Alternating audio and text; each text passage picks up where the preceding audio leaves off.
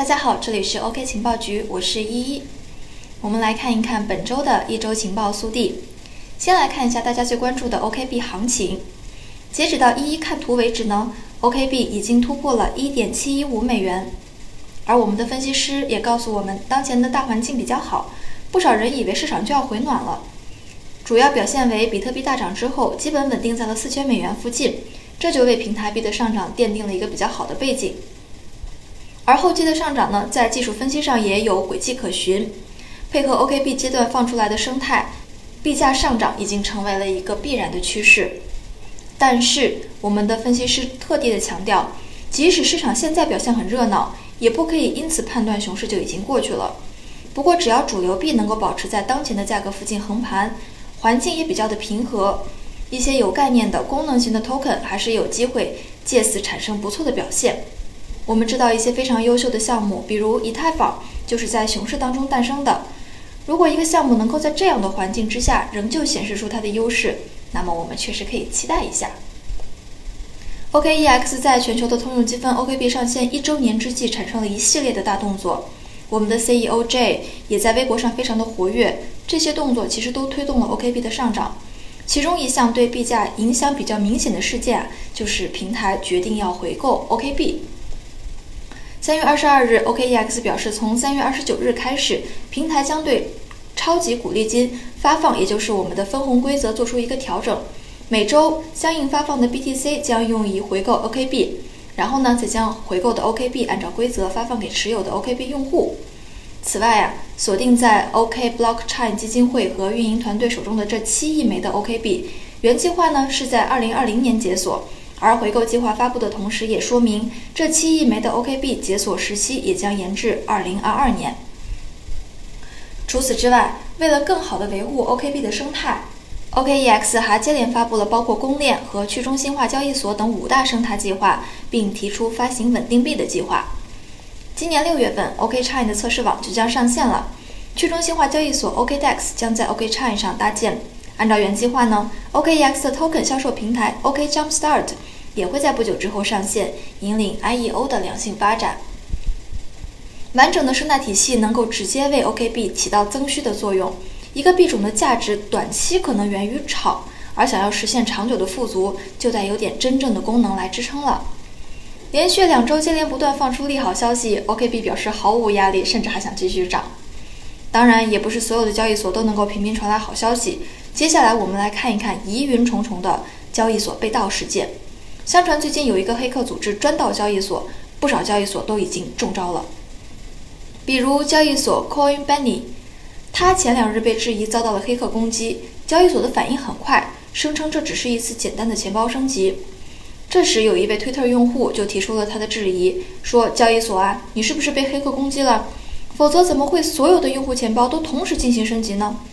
而交易所这时候回应说，部分钱包升级维护工作已经完成，比特币和 USDT 的存取款功能将于二零一九年的三月二十七日十一时恢复正常，而以太坊的存取款功能将于三月二十七日的十五时恢复正常。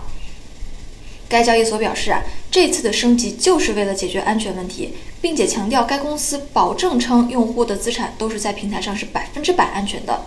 还说啊，如果有任何的用户资产出现丢失，我们必将百分之百的赔偿。可是呢，据 Elementus 最新报告显示，约有价值1.05亿美元的加密货币已经从 Coinbase 转移出去，并且在不同的交易所出售。涉及的加密货币体量非常的巨大。虽然也有交易所在冷钱包和热钱包之间转移这样的巨额资产，但是这显然不是 Coinbase 自己的手笔。这样就很令人难过了，几乎是光速打脸。不过，无论数据怎么显示，只要当事方自己不愿意承认，愿意打碎了门牙往肚子里吞，其他人也没有什么发言权。但是黑客确确实实是存在的。相比较 Coinbase，已经有交易所承认了被盗事件。三月二十四日的凌晨，新加坡的数字交易平台 Jogen EX 遭受到了黑客攻击，导致了用户和平台的数字资产被盗。初步估计啊，平台受损的资产总额超过了四千万人民币。我们也可以看到他们官方发出的公告，而据处理进展的报告显示，目前的资产仍旧在追回当中。据相关消息显示，这次的多家交易所被攻击，疑似和国家级的黑客组织有关。该组织曾被指参与了 GoingCheck 等五起盗窃案件。三六零的安全大脑表示，在追踪溯源之后，发现这是一起由国家级黑客组织，也就是拉萨路，针对多家知名数字货币交易所发起的攻击行动。三六零的安全大脑在介绍该组织时提到，这个组织啊不是第一次犯案，甚至很活跃。二零一四年呢，索尼的影视娱乐公司遭到黑客攻击，就是出自他们的手笔。当时美国政府就出面谴责了拉萨路的行为。自2009年，这个组织一直都很活跃，甚至活跃在大众视野里。继360发现拉萨路组织针对数字货币加密进行攻击之后，360的高级威胁应对团队也持续了跟踪，发现该组织多次发起攻击行为。值得注意的是，该组织的攻击目标不断的在扩大，日趋以经济利益为目的，并且在多个大型数字货币交易所进行了攻击渗透。拉萨路组织热爱攻击金融行业，还会攻击一些其他的行业。除去2014年索尼影视娱乐公司遭到攻击的案件之外，2016年的二月，孟加拉国的中央银行甚至也被试图窃取8100万美金。事后，多篇分析报道称，与该事件相关的就是拉萨路组织。2016年的五月份。BAE 公司也遭受到了袭击，公布了一份有关于攻击者使用擦除程序的代码分析。事后确认，这一工具与拉萨路组织的擦除工具代码极为相似。而2017年的2月份，波兰的金融部门甚至遭遇了攻击。后来经媒体公布，他们也在攻击痕迹中提取到了拉萨路组织惯用的擦除工具。还有人记得2017年席卷全球的 WannaCry 比特币勒索病毒攻击事件吗？也许它就是幕后组织哦。可怕吗？小编不仅想起来电影《唐人街探案》中的其中一句台词：“当你凝望深渊，深渊也在凝望你。”当你在网络上看到你的数字货币时，黑客们也在网络上看着你。好了，说完了惊悚的，我们来看其他几则短消息。美国的证券交易委员会，也就是 SEC，对一些 ICO 项目终于做出了让步。这些项目之前接受了 SEC 关于违反证券法规的处罚。